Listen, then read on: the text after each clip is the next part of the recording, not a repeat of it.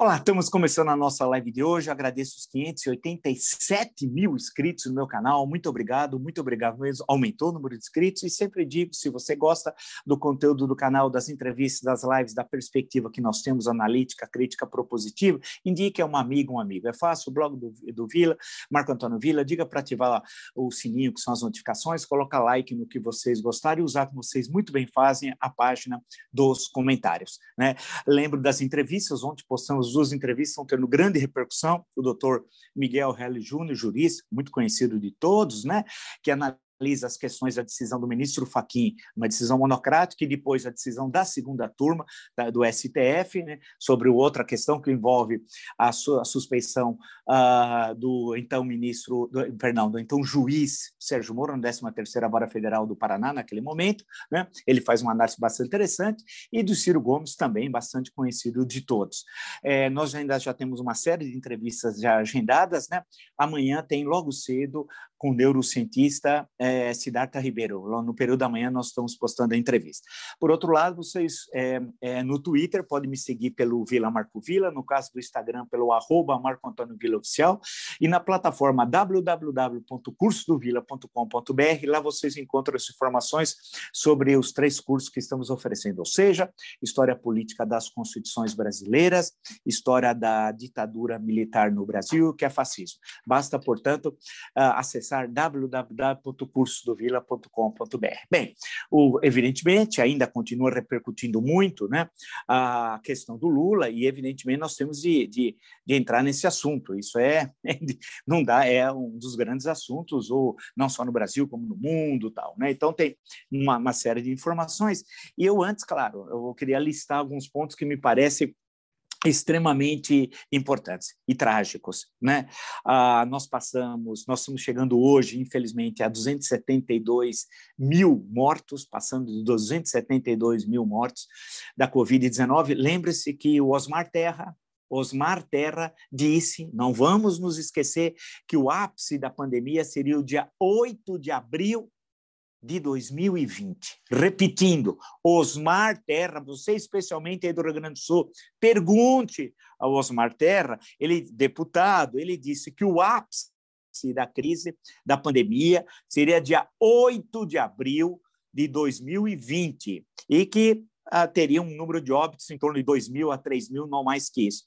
Já passamos de 272 mil mortes e no mês de março, antes de terminar, infelizmente, chegaremos a 300 mil óbitos da Covid-19. Bem, Uh, tivemos uh, ontem, no caso, 2.349 mortes. O Brasil se transformou no epicentro da crise mundial, da pandemia da Covid, da Covid-19. Vale destacar e o Jornal do Estado de São Paulo hoje faz essa, essa, essa lembrança, e corretamente, das duas cidades em São Paulo de prefeitos irresponsáveis, Bauru e Praia Grande. É inacreditável que esses dois prefeitos, um é uma prefeita, Bauru, o outro um prefeito, Praia Grande. É inacreditável. E depois reclamam que não tem UTIs suficientes. É, mas o Estado tem que construir mais UTIs. Construiu as UTIs. É que eles deixaram no, no Vale Tudo. No, olha, liberou geral. Não liberou geral. Agora, a, a, a população das duas cidades também elas são responsáveis, as populações, né? E tem de cobrar. Nós não podemos virar essa página da história senão vai ser uma vergonha para todos nós. Eu, por exemplo, desse, nesse campo aqui, vou ficar batendo nessa tecla anos e anos, enquanto não ver todos os responsáveis que agiram de forma negacionista e apoiando o genocídio de Jair Bolsonaro, todos, todos, podem ser políticos, podem ser é, concessionários de rádio e TV, todos esses que produziram fake news têm de sentar no banco dos réus, a começar pelo Mandrião, por Bolsonaro, a começar pelo Mandrião. Bolsonaro. Né? Tem de sentar nos bancos, no banco do céu. Não é possível deixarmos passar. Pô, o que será de nós? Que povo é esse? É, que povo é esse? Né? Que aceita tudo passivamente, bonzinho. O brasileiro é bonzinho, parece coisa de, de programa humorístico, quando já se viu. Não, eles vão ter de sentar no banco dos réus e vão sentar e vão ser condenados e vão pegar cadeia. Todos, todos. Eu não aguento ver fake news o dia inteiro né? propagados em rádios, e vocês sabem especialmente aquelas concess... aqueles concessionários de rádio que fazem isso, e estão recebendo muito dinheiro. É gente que é sócio do genocídio, tem as mãos sujas de sangue, tal qual Bolsonaro. O mesmo se repete nas TVs. Coisas terríveis que nós estamos assistindo. Vamos ver se o Ministério Público, eu não entendo, é porque não aciona, porque a notícia é falsa. É falsa. Né? E, e, ela fica se propagando, propagando. É necessária uma ação por parte das autoridades. Né? Não é, vale lembrar, censura. Nada disso. É, vamos ver o que dispõe a Constituição, entendê-la, fazer a devida combinação dos seus artigos, parágrafos, incisos em relação a essa questão. Né? E porque não é possível assistir o que nós estamos vendo aqui. Ah, aí é, nesse, nesse circo dos horrores, antes de entrar na nossa questão central, na CCJ da Câmara, é brincadeira. A senhora que vai ser a presidente da CCJ, que teve vídeo retirado do YouTube por notícias falsas. Como é possível essa senhora, como diria o Jânio, senhora, o Jânio Quadro, ser, ser a presidente da CCJ? Mas para piorar, porque aquela história, quando é para ficar ruim, é ruim mesmo, né? O Aécio Neves vai comandar as relações exteriores. Isso, a comissão. Do... O Aécio E vai levar o Fred? Vai levar o Fred? Você vai dizer quem é o Fred? Vamos recordar, recordar é viver, né? O Fred, lembra a gravação do telefonema, né? Ele, ele ia receber o dinheiro da, daquela turma muito boa da JBS, né? E ele falou assim: não, depois nós apagamos o Fred. Repetindo, nós apagamos o Fred. Sabe o que é apagar? Matar. Na linguagem é, é, chula de marginais que veio aqui do Esquadrão da Morte em São Paulo. Né? Eles falavam muito isso, eles tinham um, porta-voz, acho que era Lírio Branco, será? Que ligava para a redação dos jornais que sai, apertava e saía sangue, como notícias populares, que não existe mais, e dizia onde estava o presunto. Presunto era o nome do sujeito assassinado pelo Esquadrão da Morte. E usavam muito essa expressão apagar, apagar. Quem se colocou contra o Esquadrão da Morte foi um grande brasileiro, hein? Hélio Bicudo, tem aqui o livro, meu depoimento sobre o Esquadrão da Morte, e enfrentou o chefe, Sérgio Paranhos Flori, que também era um torturador, assassino do DOPS, Departamento de Ordem Política e Social, ali no Largo General Osório, no centro de São Paulo. Bem, mas o Aecinho, vamos chamar de Aecinho, falava, a gente apaga o Fred, agora ele está, é. porque a tática é o seguinte, você tem que ficar na moita quando vem uma pancada, deixa passar um tempo. O pessoal no Brasil é bobo, o pessoal esquece. O Ivan Lessa, grande Ivan Lessa, que passou grande parte da vida depois em Londres na BBC, né? fundador do Pasquinha, grande texto, filho de Origens Lessa, vai lembrar, muitos não sabem, é, o, o, Ivan Lessa dizia, a cada 15 anos o Brasil esquece que ocorreu nos últimos 15, né? Então, então pode, o é sim, agora já virou poderoso, está é, tá na Comissão de Relações Exteriores. É, agora, eu gosto que na CCJ do Senado está um senhor, Davi Alcolumbre, não tem problema, mas o que eu estou dizendo é que não é adequado uma pessoa que tem ensino médio ser o presidente da Comissão de Constituição e Justiça. Nada contra aqueles que não conseguiram ainda ter a formação superior, não é nenhuma forma de discriminação, registre-se. Mas não é possível que na CCJ tem alguém, tem alguém que não, é, não tenha formação básica. Agora, ele poderia ser um gênio, como nós tivemos na história do Brasil, sem formação superior, podemos citar tanta gente. Porém, não é o caso do senhor Alcolumbre, que ninguém sabia antes dele ser eleito presidente do Senado, confesso. Eu não sabia. Quando eu vi a primeira vez o nome, achei que era fábrica de alumínio. Eu não tinha nem ideia de quem era esse cidadão. Por quê? Porque ele era inexpressivo. Agora ele vai em cerimônias. Ontem estava lá no, no Palácio do Planalto, estava o presidente da Câmara do Senado e ele. Eu pergunto, eu já falei isso ontem, agora todo mundo falando hoje, tudo bem, não tem problema. Lembre-se que aqui foi o primeiro lugar. O que, que ele estava fazendo lá? Mas Veja como a situação é, é complicada. Nós estamos virando um país pestilento, um país párea. Nós já somos párea no campo político, diplomático, agora sanitário. Os 17 países não querem saber do Brasil. Você não vai. Agora o presidente da Colômbia, né, cancelou a viagem ao Brasil. Sim, e por quê? Por razões corretas. Ele vai vir num país pestilento porque no retorno ia ter que ficar em quarentena todo mundo. Então ninguém vem ao Brasil do Bolsonaro. Essa é uma das grandes realizações do governo Bolsonaro. Grande governo que tem as mãos sujas de sangue de 272 mil brasileiros e brasileiras. Mais uma realização. Ninguém quer vir aqui. Porque tem de voltar a ficar em quarentena. O presidente da Colômbia falou: não vou. Eu fiquei pensando, a visita que ele quer fazer à Argentina, o Alberto Fernandes. Né? Se for fazer uma visita à Argentina, como é que vai ser? A Argentina vai receber uma comitiva de pestilentos? É, como é que vai ser? E o retorno? Como é que fica? Né? Vamos ver, vamos ver, vamos ver. Nada como um dia após outro. Bem, falando nisso, estava acompanhando aqui agora, antes de entrar na, no CERN, da as medidas tomadas aqui pelo governo de São Paulo corretas, na minha leitura, tem que tomar aqui, onde foi um morticínio, né? um massacre. Né? Deus do céu, a situação é terrível, hospitais 100% UTI, uma tragédia que está ocorrendo, né? É, e tem que tomar medidas severas. Agora, o futebol, assistam a entrevista com o Casagrande no nosso canal. O futebol é terrível. A Federação Paulista, cheguei a ler, alguns ah, chegam a, faz suspenso corretamente o Campeonato Paulista, chegou a aventar a possibilidade, sabe do quê? De disputar o Campeonato Paulista no Rio de Janeiro. É inacreditável. Eles querem saber de grana. Né? Não quer saber que no Corinthians, somando jogadores e funcionários que tinha 25 lá, contaminados infectados. Não, eles querem saber de grana. Disputar o Campeonato Paulista no Rio de Janeiro. Ou seja, que exemplo eles dão para a sociedade. E a CBF, bem essa, quer continuar a Copa do Brasil. Os deslocamentos são pequenos, viu? Porque você sai do Rio de Janeiro, vai até Manaus, sai de Rio Grande do Norte, vai até o Mato Grosso, do Rio Grande do Sul até Bahia, né?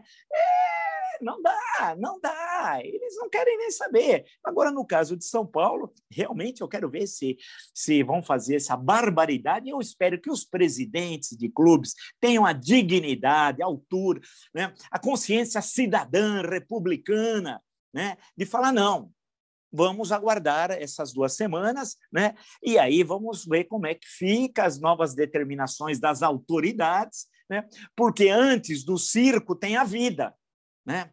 Tem a vida, né? Tem de entender um pouquinho, né? entender um pouquinho das coisas.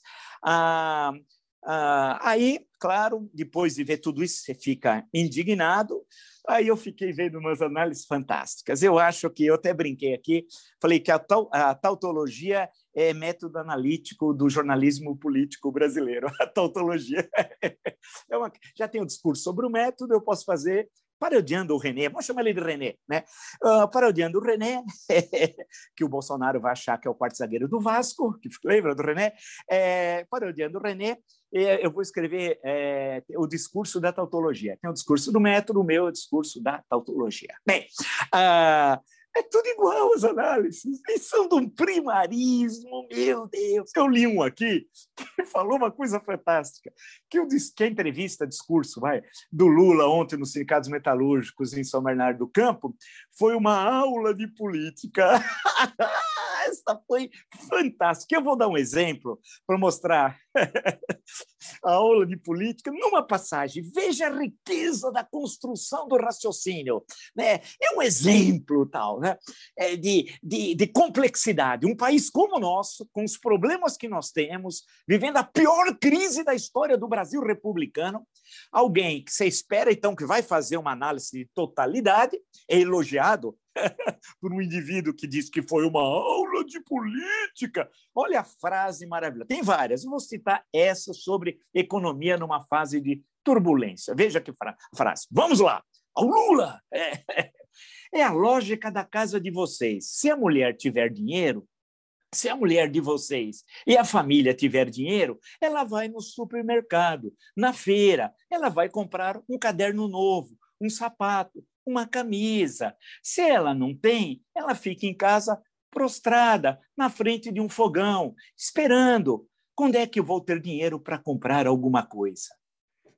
Pô, é, e o que o sujeito diz que é aula de política, e todos vão referendando a tautologia, o discurso, é, é, o discurso da tautologia da, da, da, da, como método analítico, né? é, uma, é uma coisa fantástica. Primeiro, ele fala isso, o primarismo, das complexidades econômicas. Como é que um homem desse pode ser presidente da República na maior crise da história republicana? Ele fala como se tivesse na Vila Euclides explicando. São Bernardo do Campo tem um estádio perto ali do cemitério, eu digo, minha família é de São Bernardo, meu pai está enterrado lá, meu avô, minha avó, no cemitério ali da Vila Euclides, ali perto, próximo, até o estádio, né? E a, a, o estádio da Vila Euclides. E ali é, que teve as grandes assembleias, 1978, 79, 80 também. Vamos lembrar que em 1979, vamos pegar 79 como marco, né? A começo do ano, sumindo o governo Figueiredo, Murilo Macedo, ministro do Trabalho, aquela história toda. Se ele falasse isso, vamos dizer que as pessoas falavam, não, queriam ouvir esse tipo de discurso. Hoje, veja como ele está fora de época. Lembra o exemplo que eu falei? Hoje, hoje, hoje, né? falar isso para um operário lá em São Bernardo do Campo, o operário vai falar, mas ele está falando do quê? Porque o operário de 2021 não é o operário de 1979, 40 e poucos anos atrás. E por quê? Porque mudou a classe operária, mudou o processo produtivo, foi necessário um outro tipo de, de formação. Há um processo em que a máquina, houve uma robotização da produção, vamos ficar no campo das montadoras, dos automóveis. Portanto, você tem um outro tipo de trabalhador que não aceitaria um discurso tão pobre como esse, é uma outra conjuntura histórica. Mais ainda, se nós olharmos o Brasil. Quer dizer, isso aqui é aula de política. Isso, esse primarismo analítico, ele não deu, no decorrer da, do discurso entrevista, vamos chamar assim, uma análise com dados, citando fatos, informações, analisando o que está ocorrendo no mundo, no Brasil. Foi panfletarismo de oitava categoria. É um discurso que cheira naftalina. Sabe, antigamente as pessoas, não sei se ainda hoje fazem, jogam, jogavam naftalina para proteger as roupas de insetos e baratas, etc. É, e coisas do gênero tal. Né? O discurso dele é um discurso cheirando a naftalina. É inacreditável a pobreza analítica. É só quem é muito servil ou aqueles que não têm capacidade analítica, ou aqueles que são militantes, né? não sei, é, ou aqueles que ainda precisam estudar mais, vai, vamos inventar várias hipóteses, parece alternativa de vestibular, ou nenhuma das anteriores, é que podem dizer que isso aqui é aula de política, meu Deus do céu. Aonde? Com essa fala, com essa fala. Né? É, é um negócio, é de uma pobreza danada. Quando ele quer falar de privatização, ele tem coragem de dizer por exemplo, que o Paulo falou, eu do episódio da Petrobras, daquela quinta-feira, do vazamento de informações, que alguém com 160 mil reais fez compra e naquele dia, vendendo ações da Petrobras, ganhou 17 milhões naquela operação, investindo 160 mil e ganhando 17 milhões. Quem foi? Eu não sei. Eu não sei. Eu queria que as autoridades, a CVM, Comissão de Valores Morais, investigassem. Eu estava lendo as reportagens da Malu Gaspar, uma excelente jornalista econômica investigativa, tal. Tem um livro dela aqui, inclusive. É, é, apontou. E aí, cadê a investigação? Por que ele não pega esse gancho? Dados, fatos, e que coloca contra a parede o governo, né? O que está fazendo no Banco do Brasil, na Caixa, e etc. Discutir seriamente, apresentar informações sobre, pô, estão queimando as nossas reservas de dados, né? Fale fatos. Não, está aqui, tem uma página inteira na Folha de São Paulo que ele quer falar do mercado. Mercado? Bem, primeiro, quem é o mercado? Não me apresentaram, eu fui primeiro a sempre falar isso. Agora outros falam, é, mas fui eu. Quem é o mercado? Alto, baixo, gordo, magro, qual é a idade? Quem é, né? É, parece que durante a ditadura era sistema, com S maiúsculo. E eu lembro que eu lia as matérias, especialmente na página 3, por dois grandes jornalistas, vai lembrar, Vilas Boas Correia e Carlos Chagas, um falando de Brasília, outro escrevendo Rio de Janeiro, com as iniciais CC ou VBC. É, era assim, o sistema, tal, o sistema que é a cassação do deputado do MDB. E eu falava, mas quem é o sistema? Como ele, ele tem de se materializar? Parece o mercado. Bem, o mercado, fala assim, o mercado. Você acha que o Lula assusta o mercado com essa falinha aqui? né? com essa falinha pobre, medíocre, primária. Né? Ah, mas ele acalmou o mercado. Acalmou? O mercado estava turbulento por causa do Lula. Alto lá, alto lá. Nunca os bancos ganharam tanto durante os 13 anos e quatro meses do PT. Poxa, a taxa de juros lá nas alturas, nunca a bolsa, câmbio, eles ficaram bilionários, bilionários. Me dê um exemplo de alguém do grande capital que tenha dito: "Olha, eu estou preocupado com os rumos do governo do PT". Então, coisa alguma, tratava o Lula assim tratavam o Lula assim em 2010, eu me lembro muito bem. Quando eu escrevia, falava certas críticas do governo Lula, as pessoas olhavam, eu parecia doido, maluco, porque naquela época Bolsonaro não falava. A caterva bolsonarista não falava, os nazifascistas não falavam, quem falava era esse. E os gatos pingados aí, né? Porque a, a, esses aí estavam todos lucrando e tal. E a, o mercado estava. Que, que mercado quem? Aonde? Cite um, não há. Então, essa história que ele que ele é, tá, preocupa o mercado, que ele não assusta o mercado, os outros dizem, então não sei. Bobagem! A economia está jogada na, nas, tá, tá nas mãos de um sujeito, o Paulo Guedes, que hoje, há minutos atrás, eu estava vendo aqui, né? o Paulo Guedes, é um negócio assim inacreditável, declarou isso em meio o caos que nós estamos vivendo, esse morticínio, esse massacre de brasileiros e brasileiros a cada dia pela Covid-19, por incompetência do governo do qual ele faz parte. Esse também tem de ir para o banco dos réus. Não é só o Jair, não é só o Pazuello, o cabo. Qualquer exército sério seria cabo. Né? Não, e toda a caterva. Esse aqui também. Ele diz o seguinte: a economia do país está começando a decolar de novo. A, a economia voltou em V e está começando a decolar de novo. Onde está em V? Me mostre um dado concreto. Nós, nós vamos ter um primeiro trimestre com crescimento outra vez negativo. Quem vê coisa alguma, né? E eu queria que ele respondesse ao que foi dito na entrevista, por exemplo, eu tô, citei a Malu Gaspar, mas se podia citar também o Ciro Gomes na entrevista de ontem, sobre o vazamento. Quem é que vazou as informações naquela quinta-feira? Né? Tinha lá os generais de pijama, tinha o presidente da República e estava o Guedes. Quem conhece o mercado? É o Bolsonaro. O Bolsonaro conhece o Queiroz, conhece a Márcia, o Rony Lessa, assassino de Marielle Franco. Ele conhece o, o capitão Adriano, era a turma dele. Você acha que ele é mercado? Ele nem sabe quem é o mercado, ele nem sabe o que é a Faria Lima, tem a mínima ideia. Né? Então, tem de responder e ninguém pergunta. O que eu acho estranho é o seguinte, né? Os que passam pano, então, esses não perguntam mesmo, né? É, mas tem que perguntar, eu queria que ele respondesse. É, eu não entendo, passa, passa, passa, passa. E ele disse, olha o absurdo. E aí não tem a resposta devida, que está começando a decolar de novo. De novo é porque já decolou uma vez anterior. Quando decolou? Quando? Enganador, falastrão. Eu sempre dizia que era o Pacheco sem imenso talento, não é verdade? É o Pacheco sem imenso talento, do Essa de Queiroz. Em 2020, tivemos menos 4,1. Em 2019, sem pandemia, ele disse que ia crescer 2,5%, cresceu 40% disso, chegou 1,1% por aí. Nada, nada, nada, nada, nada, tudo papo. É, então, ele dizendo que ia decolar, não decolou coisa alguma, nunca decolou, nem taxiou na pista, quanto mais uma recuperação em V. Isso não existe. Isso não existe. Ah, e ninguém questiona, o que chama atenção. Mas voltamos a, a, a, ao Luiz Inácio. Eu conheci o Luiz Inácio quando ele só usava bigode. 1977, faz tempo, tive lá no, no sindicato. Um dia eu conto melhor a história para vocês. Ah, ah, acho que foi na, na, no começo do segundo semestre, não me engano, por volta de agosto tal. Aí, é, Aí eu, eu fico vendo, lendo as análises da, da, tautologia como, como método analítico, o discurso da, da, tautologia que eu escrevi, junto com o René, escreveu um outro discurso, o René, quarto zagueiro do Vasco, aquele René, né, é, que tem um pé na França, e eu escrevi outro discurso.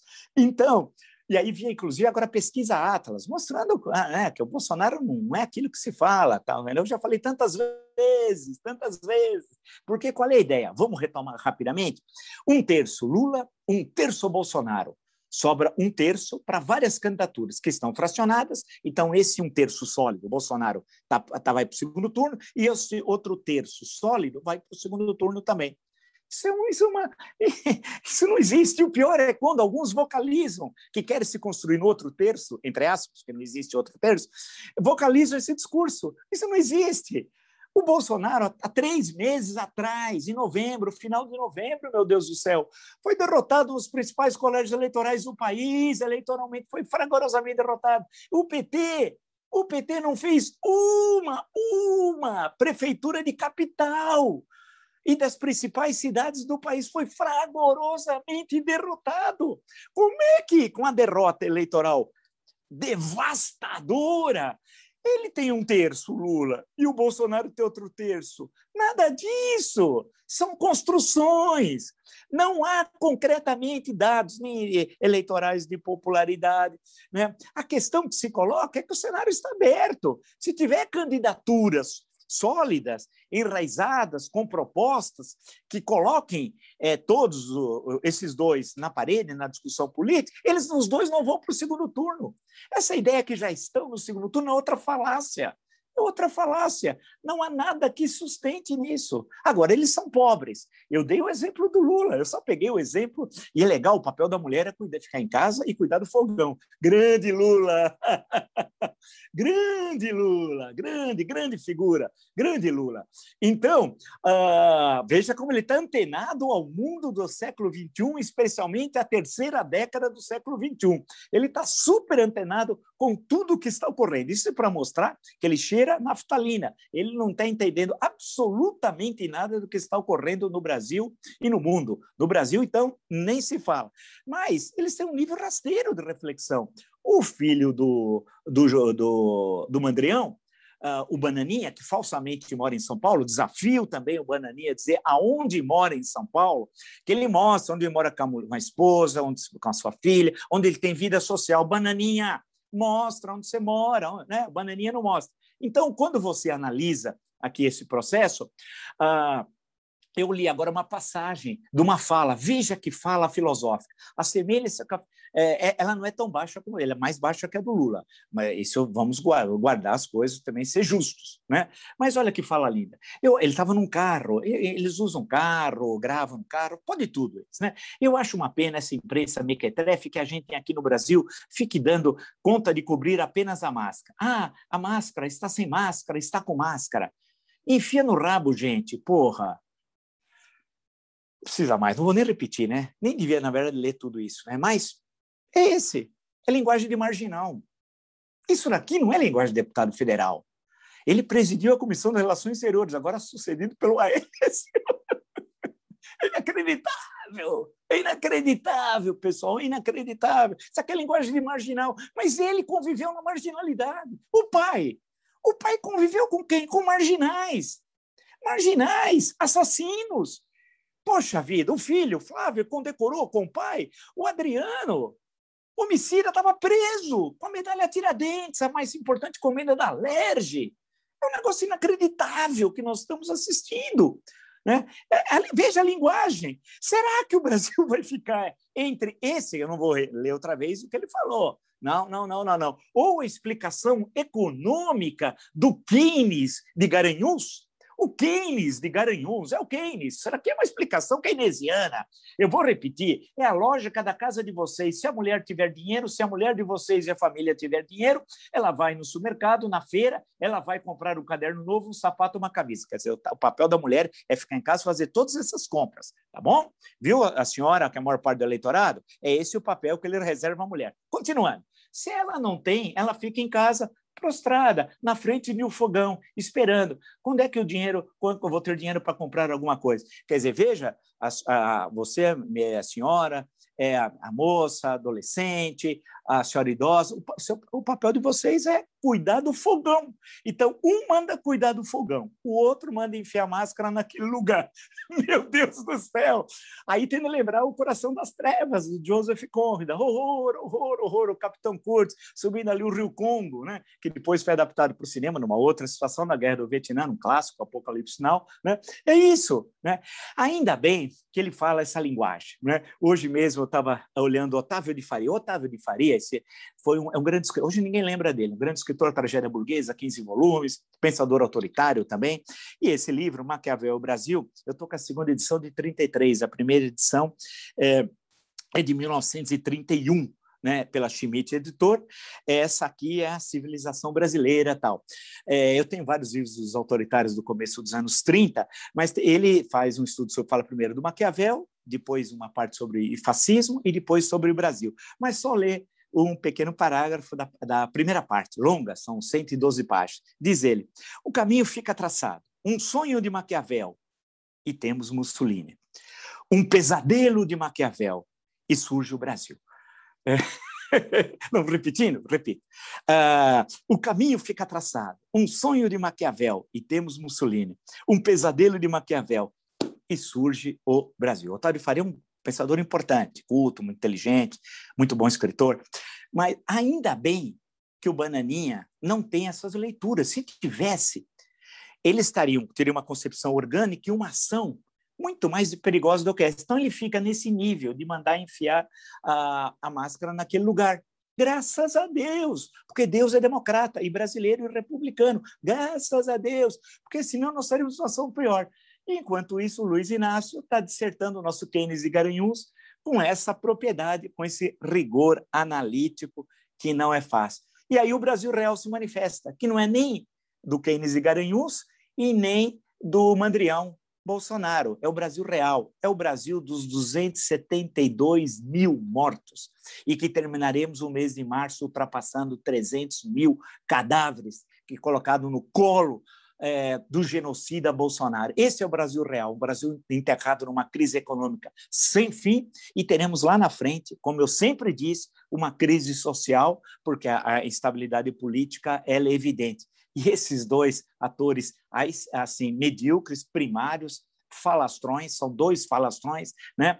querem ocupar o picadeiro. No máximo, eles ocupam o picadeiro. Não podem ocupar o primeiro plano da cena política de um país como o nosso, que tem uma bela história e que nós temos de sair dessa crise. Mas não são com esses dois falastrões, em hipótese nenhuma. E, é, e o que eles já fizeram, e não é pouco, demonstra isso. Então, vamos ter seriedade na discussão sobre os rumos do país. Se você gostou dessa e de tantas outras lives no meu canal, está dos 587 mil, muito obrigado, muito obrigado mesmo. E sempre digo, né, se você gosta da live, das entrevistas, da perspectiva crítica, analítica e propositiva do canal, indica um amigo, um amigo. Blog do Vila, Marco Antônio Vila, diga para ativar as notificações. As entrevistas, postamos ontem duas grandes entrevistas, tentando grande repercussão do Dr. Miguel Helli Júnior e de Ciro Gomes. E amanhã, logo cedo, uh, com Siddhartha Ribeiro, neurologista, conhecido acho que de muitos, professor da Federal do Rio Grande do Norte. No Twitter, pode me seguir pelo Vila Marco Vila, no Instagram, pelo arroba Marco Antônio Vila Oficial, e no curso, na plataforma www.cursovila.com.br, tem informação sobre as informações sobre os três cursos, ou seja,